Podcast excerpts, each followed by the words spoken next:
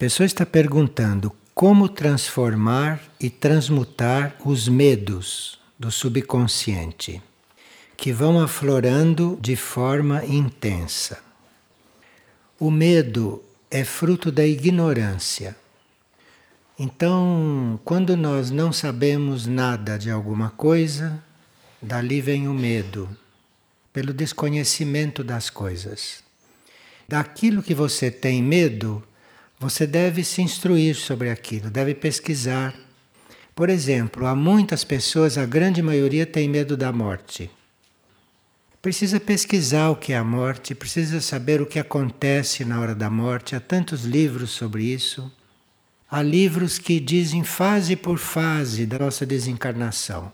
Então a gente aprende aquilo completamente, se prepara e não tem mais medo, porque já sabe tudo o que vai acontecer com poucas diferenças, é mais ou menos igual para todos.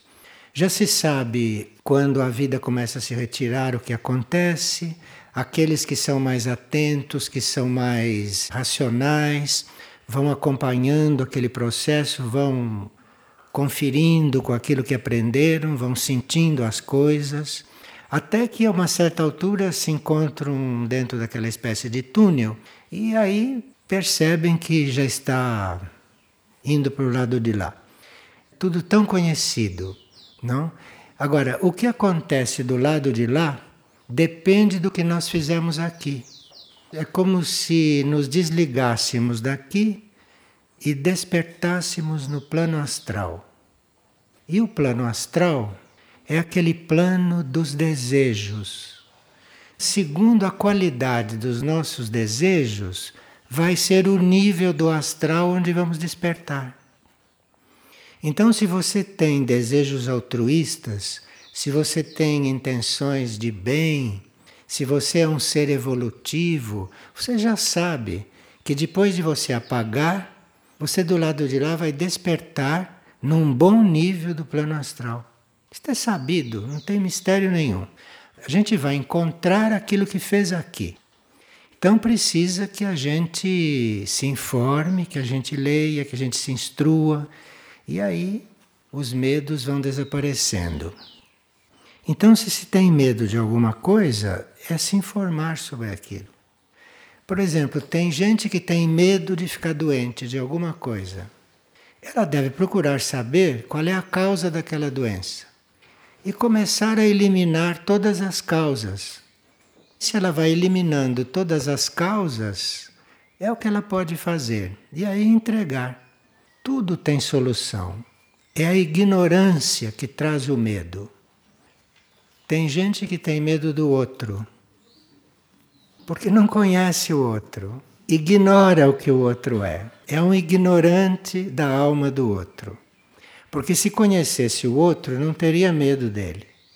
Se conhecesse o outro, iria se comunicando com a alma do outro, ia fazendo um trabalho além desses níveis aqui.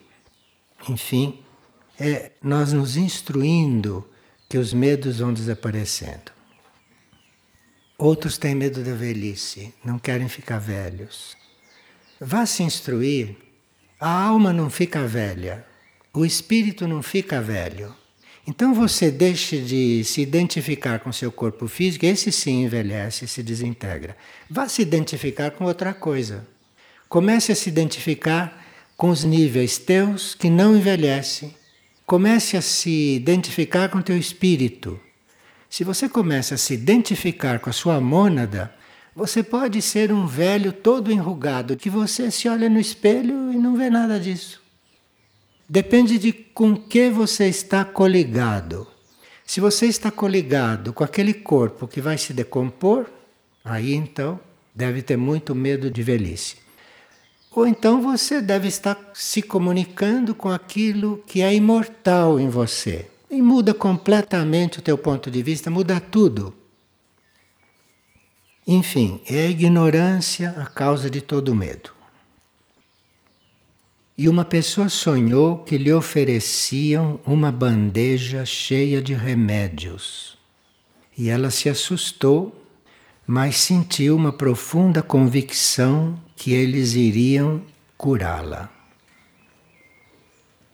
Então, parece que isto é uma oportunidade de tratamento no nível terrestre. Nós podemos fazer vários tipos de cura, não? Cura espiritual, cura mental, cura astral, mas existe também cura no plano físico. Então, isto é uma pessoa que precisa terminar um certo tratamento no plano físico. O que significa adotarmos um animal? Adotar um animal, para quem é consciente, significa se responsabilizar pela sua educação, mas não educação só como animal. A educação de um animal é a preparação dele, é o encaminhamento dele para, num próximo ciclo, ele fazer parte da consciência humana, ele fazer parte da humanidade. Os animais que se encontram neste planeta, quando se individualizarem, não vão ser seres humanos aqui. Os animais se individualizam em um planeta e vão ser seres humanos em outro. Os animais que nós conhecemos aqui vão ser gente em outros planetas. E nós nos responsabilizamos pela educação deles e pelo encaminhamento deles à consciência humana. Os animais vão se aproximando da consciência humana e começam a desenvolver essa consciência através do amor por quem os cuida. De forma que quem cuida de um animal deve amá-lo, porque é através do amor que o animal sente que ele vai se individualizando. O amor vai ajudando que esse núcleo no animal anímico comece a se formar. Não é só o amor que faz esse núcleo aparecer, é o sofrimento também. Então, por isso é que é permitido este massacre dos animais aqui na superfície da Terra, porque o homem inconscientemente está causando um sofrimento tão grande a cada animal que, num certo sentido, está abrindo portas dentro dele para uma futura individualização. Então muitas pessoas não compreendem porque Deus permite que os animais sejam tratados como são aqui na superfície da Terra. São assassinados a frio. Tem animais dos quais se tira o couro sem matá-los. Eles morrem depois de terem sido espelados. Não sei se vocês sabem disso. Aqueles que usam peles devem saber dessas coisas para não colaborar com isto. Então tudo isto entra na conta da individualização pelo sofrimento. Agora, um ser que se individualiza por amor vai ser um ser humano muito diferente daquele que se individualizou pelo sofrimento. Vai ser muito diferente. Então é preciso cuidar disto, não? Para a gente colaborar para que os animais se individualizem por amor e não por outros meios. No convívio conosco e nas relações conosco, eles vão então desenvolvendo interesse, aproximação, não é? E como o homem já tem a alma desperta, todo homem já tem uma alma desperta. Isto é que o animal precisa. Precisa que nele seja despertada a alma. Então, o seu contato com o ser humano é muito importante porque ele está continuamente estimulado no despertar da alma, porque o ser humano já tem alma. Por isso é que precisa tratá-los como almas também. Isto é, começar a antecipar neles algo que ele vai ser. Nós temos uma pequena regra que diz: os animais devem ser tratados como gente. E as pessoas devem ser tratadas como almas, como espíritos. Isto que nós temos que aprender. É tratar um semelhante nosso não como o que a gente trata, com pessoas efêmeras que daqui a pouco não existem mais. Nós temos que aprender a tratar os nossos semelhantes como almas, como espíritos imortais. E aprender a tratar os animais como gente. Este é um passo que nós temos que dar. Nós temos visto, não, pelas partilhas de Francine, umas foram gravadas, a evidente disposição da Irmandade do Cosmos em ajudar a Terra e ajudar também a humanidade. Além das ajudas das quais nós não temos consciência, porque a maioria da ajuda que recebemos nós não temos consciência. A Terra já era para ter perdido o seu equilíbrio no espaço e não perdeu ainda. Então estamos muito ajudados. Então, além das ajudas das quais não temos consciência, existe aquela explícita, que é a disposição de despertar em nós a mente superior e a mente abstrata. A mente abstrata é aquela que não precisa pensar. Ela se coliga com a ideia, ela se coliga com os nossos níveis intuitivos superiores. Isso chama-se mente abstrata. Isso é uma parte da nossa mente. E a Irmandade do Cosmos se ocupa de despertar a nossa mente abstrata. Isso se vê claramente pelos crop circles, que têm formas, têm fórmulas completamente abstratas para nós. Mas aquilo está instigando, fazendo com que a nossa mente abstrata desperte despertará se nós tivermos interesse por aquilo e se, embora sem compreender nada, comecemos a nos coligar com as intenções daquilo, com aquilo que aquilo está fazendo, com aquilo que está querendo dizer. Então, se você se conecta, se você busca ali o significado, aquilo tem poder, tem energia para ir desenvolvendo a sua mente superior. Mente superior e mente abstrata é aquela que não compreende pela compreensão. Então aquilo demonstra que você não precisa entender nada, porque aquilo não está lidando com a sua mente concreta. Aquilo não está te explicando coisa alguma.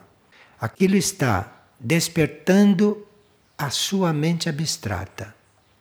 E aí é preciso amor por aquilo é preciso amor pelo conhecimento, é preciso amor por aquilo que a gente não entende nem vai entender com a mente concreta. É preciso amor por isso para ir penetrando ou para ir fazendo contato. Então, esses símbolos e esses desenhos nos campos têm muitas funções, a maioria delas que nós não conhecemos, que nós desconhecemos, tudo aquilo que faz aqui. Mas este impulso à nossa mente abstrata, isto é evidente. Os desenhos colocam a nossa observação e a nossa capacidade de refletir em níveis muito além do normal e muito além do corriqueiro. Isto é, a nossa capacidade corriqueira de refletir ali não serve para nada. Porque são símbolos e são coisas, muitas delas perdidas nos tempos, de tão antigas que são, ou eternas, que nós também humanamente desconhecemos.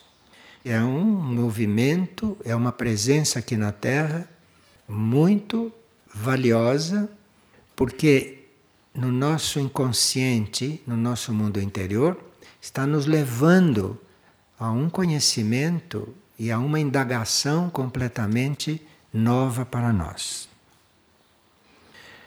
Pode ser também por isso que só uma pequena parte da humanidade se dá conta dessas presenças.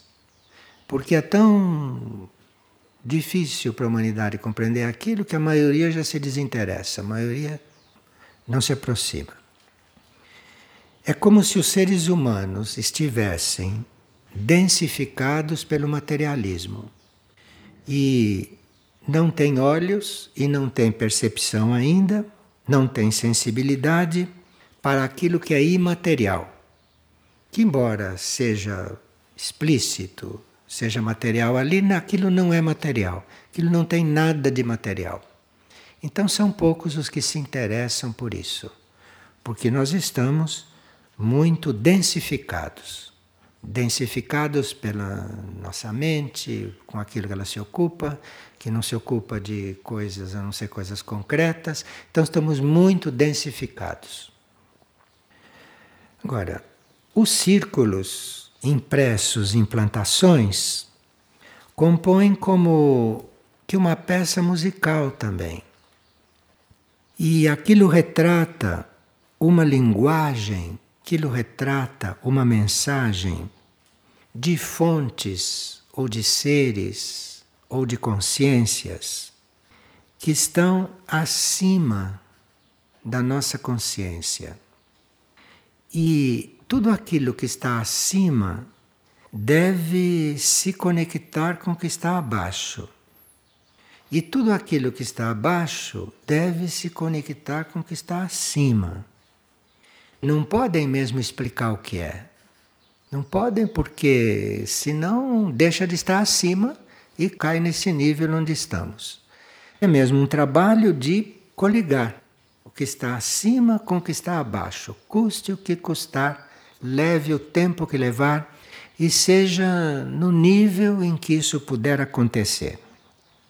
Agora, uma pessoa que estava estudando isso começou a estudar isto durante a partilha da Francine, a pessoa ouvia uma música enquanto aquelas coisas eram projetadas. A pessoa via aquilo como música.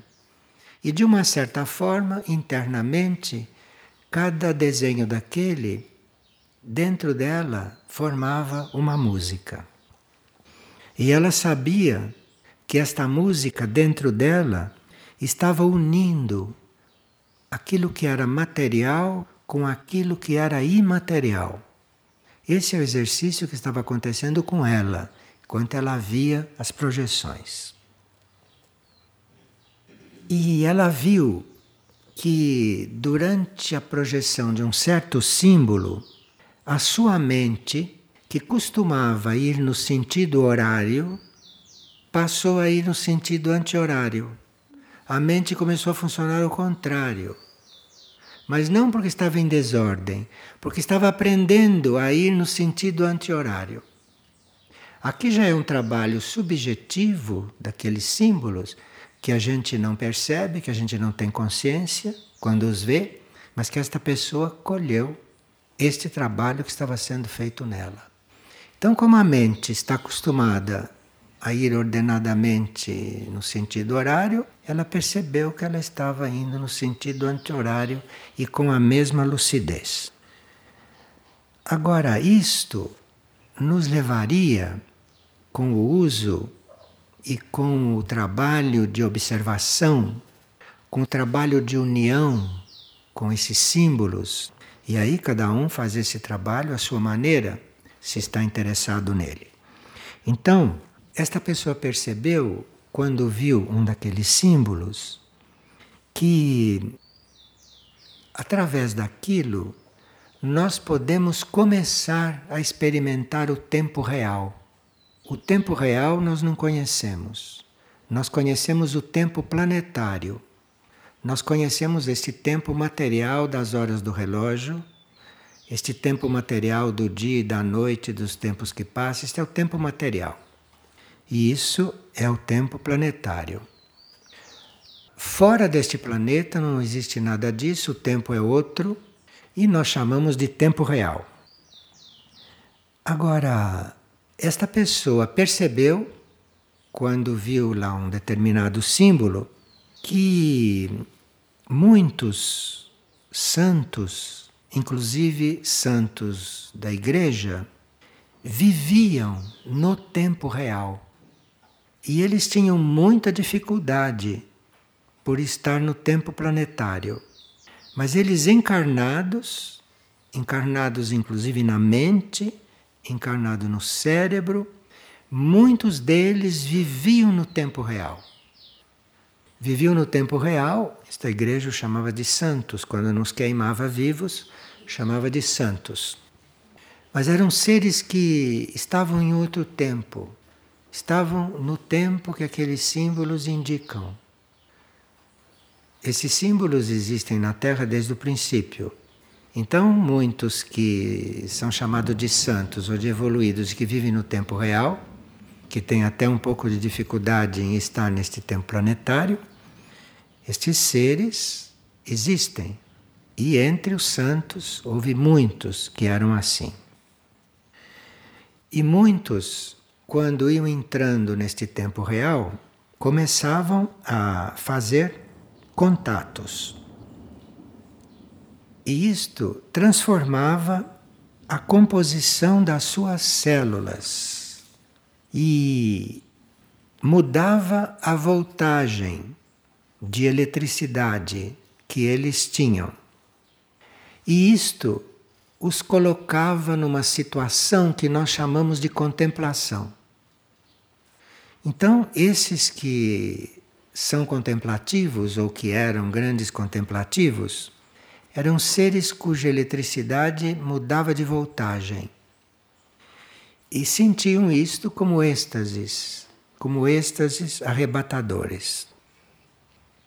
Bem, outra coisa que os símbolos começaram a mostrar para esta pessoa é que é como se desaparecessem os opostos. Ela começou a observar um certo símbolo e os opostos começaram a se unir. Ela teve uma impressão, teve uma sensação de que coisas opostas nela estavam se juntando e que esses símbolos para ela estavam lhe dando a oportunidade de retomar um certo conhecimento interno, que ela em silêncio ali procurava lembrar. Depois ela diz: templos que hoje estão ocultos e resguardados podem se mostrar após o despertar de um número suficiente de consciências na superfície. É como se certos templos que existem ainda vivos nos planos internos, que esses templos pudessem retornar à atividade consciente para nós.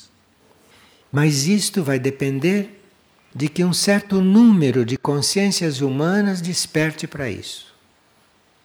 Para esses templos retornarem com o trabalho deles no nosso interior, no nosso mundo interior, é preciso que um certo número de seres humanos estejam coligados com isso. E os círculos para esta pessoa foram uma forma de despertar neutra. Ela se sentia despertando dentro de uma neutralidade. Era um despertar que não levava para direção alguma dessas que a gente conhece. Era um despertar e ela ia se sentindo neutra. Na vida diária, diz ela, a influência desse trabalho na consciência da humanidade terrestre traz alguns resultados. Isto é, trabalhando esses crop circles, trabalhando esses desenhos, ou irmos nos comunicando com eles, é como se isso desenvolvesse em nós o poder de síntese. Porque à custa de continuar a ver coisas que nós não compreendemos e que não entendemos, vamos aprendendo a sintetizar. Vamos aprendendo a chegar no conhecimento sem entender. Isto é um grande poder de síntese que nós podemos adquirir. E também, segundo ela, aquelas imagens, em certos momentos, irradiavam um sentido de simplicidade que influía no seu pensar, no seu pensamento. O seu pensamento ia se tornando mais simples à medida que ela olhava, olhava e nada compreendia o pensamento ia se tornando mais simples. O pensamento ia se tornando mais fluido, mais leve e não formal. Como se o pensamento dissesse: não adianta pensar, e não vai chegar a conclusão alguma. Isto muda o pensamento. Isto faz com que o pensamento não seja tão formal. E ela fez essas experiências durante os dois dias de projeções.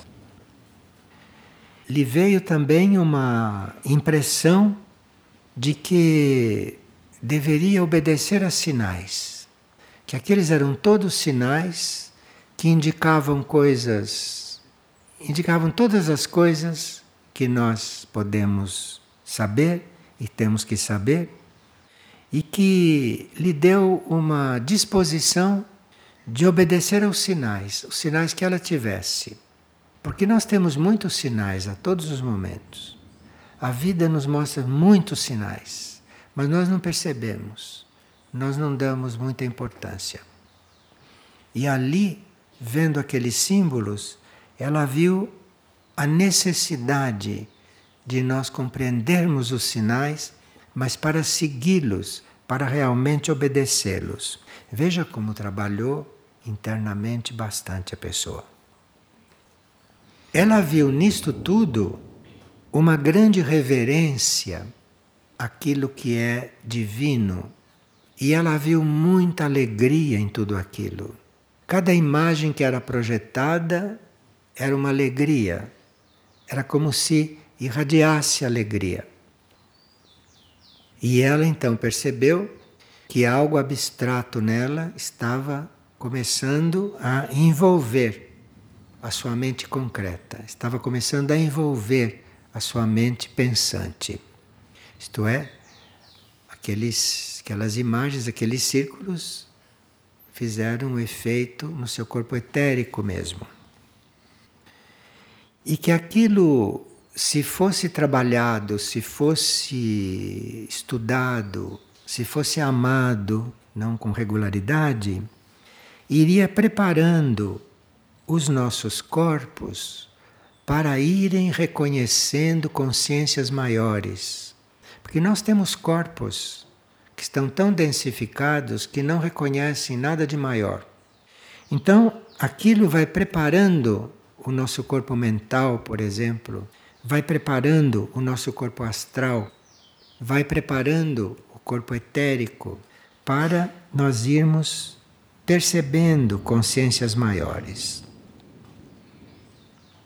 E ela sentiu que isto tudo era uma desmolecurização que estava acontecendo dentro dela, que ia evitar possíveis desintegrações.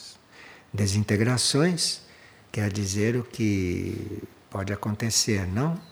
Nos próximos ciclos e dependendo do grau que as coisas aconteçam, uso de certas armas, etc. Então, estas desintegrações deixariam de acontecer.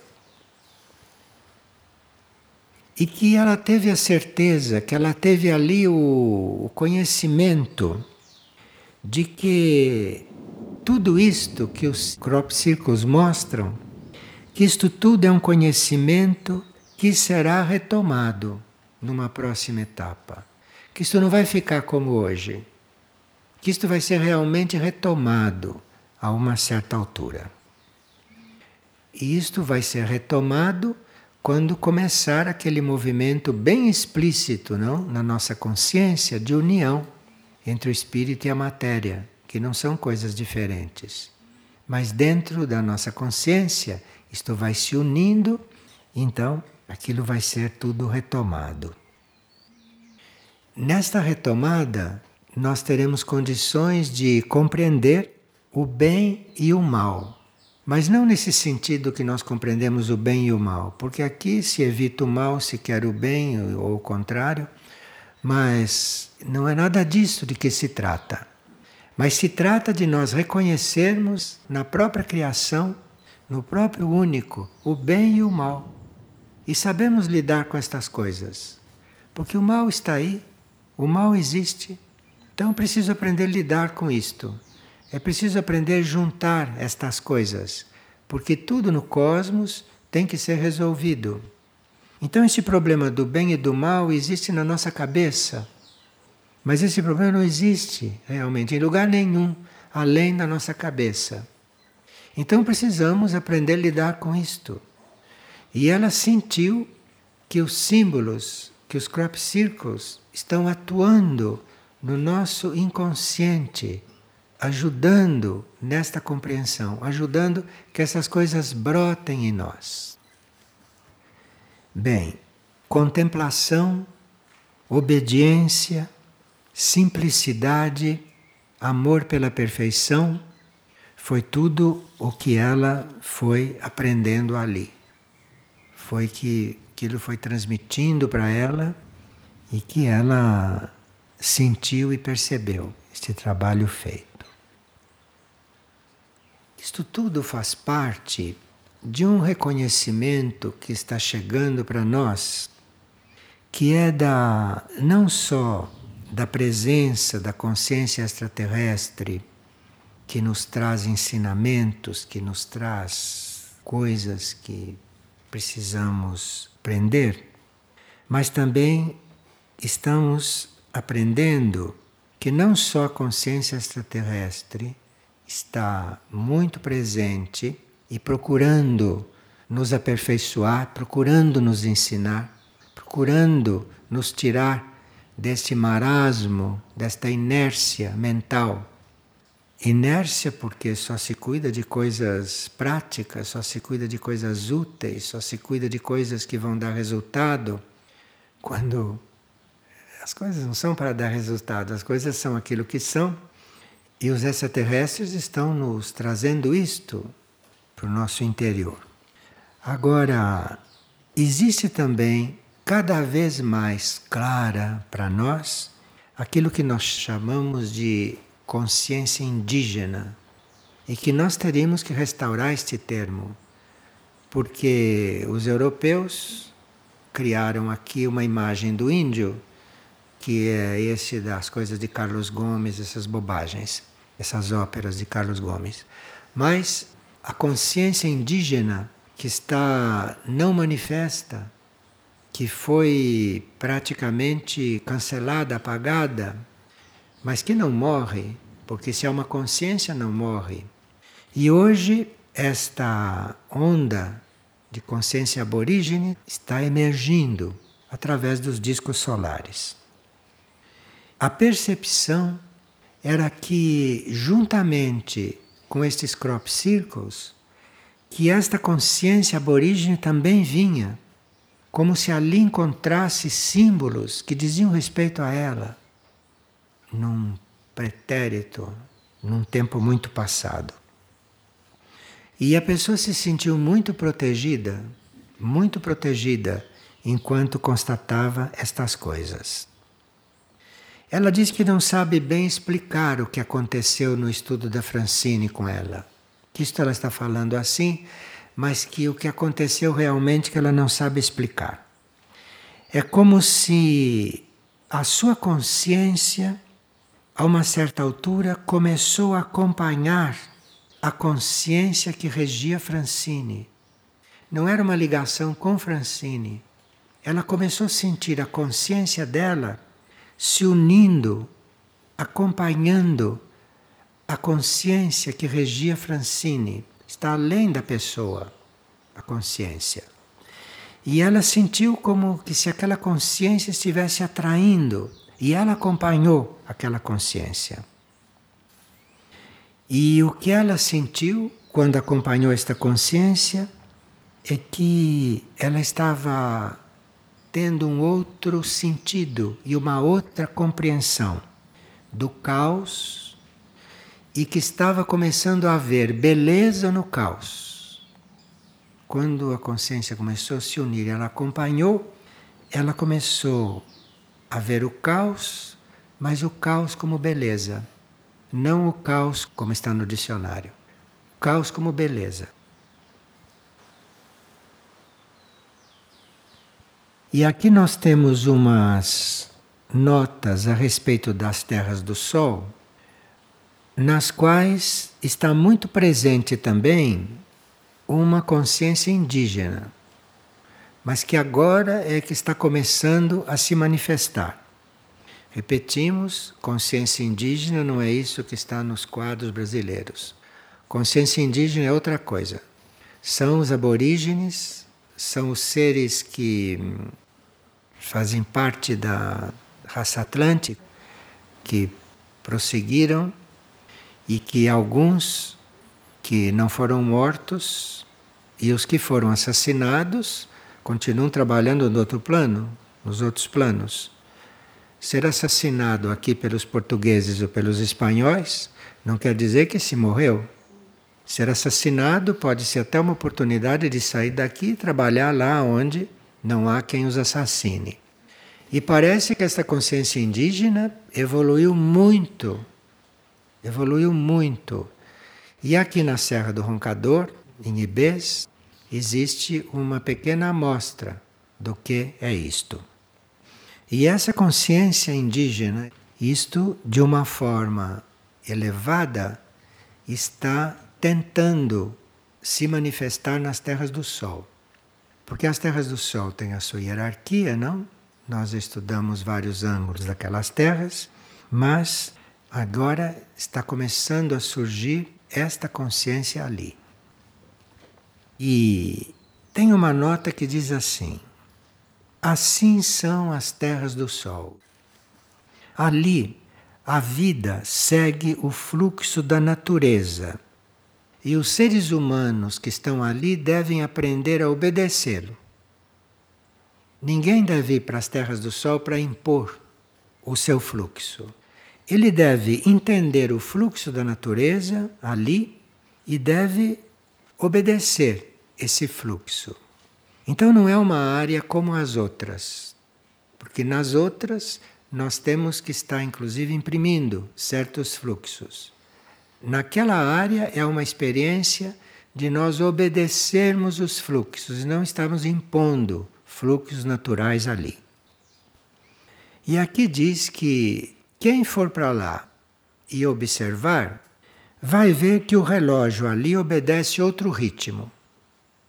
Ali, se a mente estiver a serviço do reino, as horas não acompanham esse tempo material. As horas acompanham o sétimo raio. Isto aqui é uma coisa para nós colocarmos no nosso interior para ver o que, que isto significa. Que as horas lá não são bem as nossas do relógio, mas são horas que acompanham o sétimo raio. Tudo é perfeitamente harmônico com os movimentos do Sol, da Lua, do vento dos ciclos das chuvas, das tempestades, aqui está separado chuva de tempestades, são duas coisas diferentes. Da noite, do dia, os movimentos do céu com as estrelas e planetas e outros astros. Tudo isto lá existe funcionando. E nós temos que aprender a perceber isto. Temos que aprender a perceber tudo isto para não imprimirmos nas terras do Sol um ritmo artificial. Lá, diz esta comunicação, pode-se começar a experimentar o tempo real. Porque lá a produção não está em função de resultados, mas está na proporção de outras necessidades. E lá a produção das coisas não está ligada ao sentido utilitário, está ligado a outra coisa que nós precisamos aprender a reconhecer. E as terras do sol oferecem a todos a possibilidade de entrar em contato com o essencial. Lá, se você começar a tratar de coisas supérfluas, como a gente trata normalmente o dia inteiro, de coisas que não servem para nada, Lá, se você entra por esta linha, você não consegue perceber as terras do Sol e vai fazer lá uma vida humana qualquer. Mas essas terras oferecem a possibilidade para você entrar em contato com o essencial. Então, deve ver como o seu programa lá se desenvolve, não? E ter cuidado para não estar fazendo coisas que não são essenciais, que não são completamente necessárias. Os devas ali se disponibilizam para oferecer informações a respeito da vida nos reinos. Então, se ali nós estamos interessados em seguir o fluir dos reinos, os devas vão se encarregar de mostrar isso para a gente, de alguma maneira. Com o trabalho deles, ou eventualmente até se fazendo visíveis, porque para eles isso não é muito problema. Precisa que os seres humanos aprendam a colaborar com eles, a colaborar com os devas, porque eles estão muito cuidadosos na redenção do planeta. Isto é, mesmo que um Deva não tenha total consciência de que ele neste momento está lidando com a redenção do planeta, a alma dévica, o mundo dévico, tem esta consciência. Os Devas hoje, não são para dizer que bonitinho, os Devas hoje estão aí para redimir o planeta. E existem Devas que vão trabalhar, inclusive nos momentos de caos. Agora, aqui diz o seguinte, coisa que deve interessar a nós todos. Nas terras do Sol não há lugar para desunião, não há lugar para complicações. Gente complicada não deve estar lá. Não há lugar para arrogância e nem para irreverência. A consciência indígena está disponível na vida terrestre. Se os habitantes das terras do Sol viverem em reverência, em humildade, diante da vontade que rege os ritmos universais, a vida lá pode atingir o grau de consciência da vida futura. E lá pode se tornar um laboratório daquilo que será num próximo ciclo. Agora, que o refinamento da energia não permite exacerbação, não permite extremos, gente exacerbada, gente fanática, isto tudo não devia estar lá. A energia traz um ar rarefeito e a vida lá é para ser leve e simples. As mãos da divindade esperam a oportunidade para fluir ali sempre, de dentro para fora e de cima para baixo. O silêncio interno, ali, permite o contato com campos de energia ainda desconhecidos para nós. As terras fazem em seu núcleo movimentos de rotação e translação que não são terrestres, que não são esses mesmos adotados materialmente na Terra, mas são movimentos dirigidos diretamente pelos raios. Raios que vêm até de outros sistemas que não os raios que vêm deste sistema. E que lá as mentes não deveriam obedecer à sua tendência para submissão e para repressão, mas deveriam aprender o sentido da entrega. Porque entrega não é submissão e nem repressão, como a gente pensa. Entrega é outra coisa. E ali se pode fazer um bom estágio onde a energia da entrega está muito presente. E que ali a vida prática, as atividades práticas, a vida diária, devia ser a prática da cocriação. Isto é, de nós temos consciência que existe uma criação, nós temos consciência que existe algo que cria, existe um criador, e que nós somos co-criadores, nós somos ajudantes. Então que ninguém se arvore a criador, porque nós somos co-criadores. E é preciso que tenhamos sempre presentes a criação em si, o criador, aquilo que é maior do que nós, para nós estarmos nos acoplando a isto. E no contato com as terras do Sol, aprende-se a girar tanto no sentido horário quanto no sentido anti-horário. E aprende-se a ir tanto de baixo para cima como de cima para baixo. E no primeiro há uma elevação de vibração. E lá se aprende que a morte vem para renovar a vida. Veja, uma pessoa que tenha um mundo desperto, um mundo interno desperto, se aproxima deste lugar e encontra alguma coisa ali. Mas precisa que a gente esteja aberto, não para o corriqueiro, não para esta mente normal, não para esta mente corriqueira de todo mundo. Que vai lá, vê casa, vê plantação, vê rio, vê riacho, vê sol, vê essas coisas. Então nós precisamos ter um outro foco. E lá temos realmente uma verdadeira experiência. Lá Teve-se algumas experiências de morte, porque várias ovelhas, alguns animais desencarnaram lá. A gente vê lá nitidamente que ninguém morreu, que nenhuma ovelha morreu. Que isto é uma coisa cíclica que vem para renovar a vida, que vem para que a gente possa recolher a aprendizagem numa determinada encarnação, sintetizar esta aprendizagem e se nós não desencarnamos, ou na nossa palavra ignorante, morremos, se nós não morremos, nós não temos a possibilidade de sintetizar o que vivemos nesses níveis, nesses planos dentro do corpo.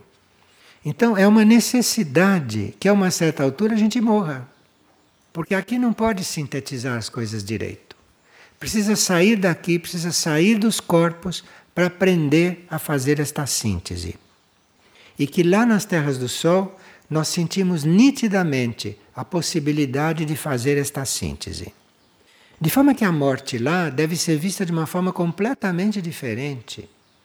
Morte lá é uma coisa como outra qualquer.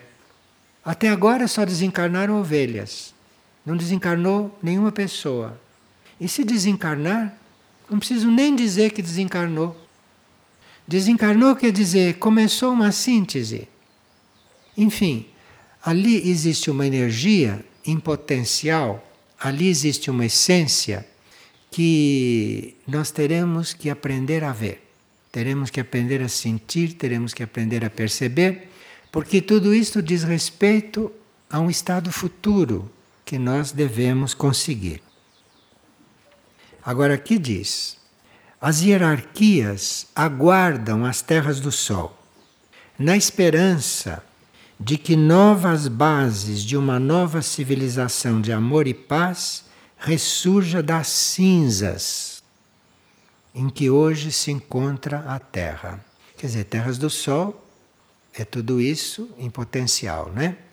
E que as hierarquias estão aguardando que tudo isto aconteça, estão aguardando que tudo isto surja. Porque ali vai estar a semente para que isto tudo renasça. E a pessoa diz que esta presença indígena era uma das responsáveis por todas essas ideias e por todas essas coisas que emanavam ali.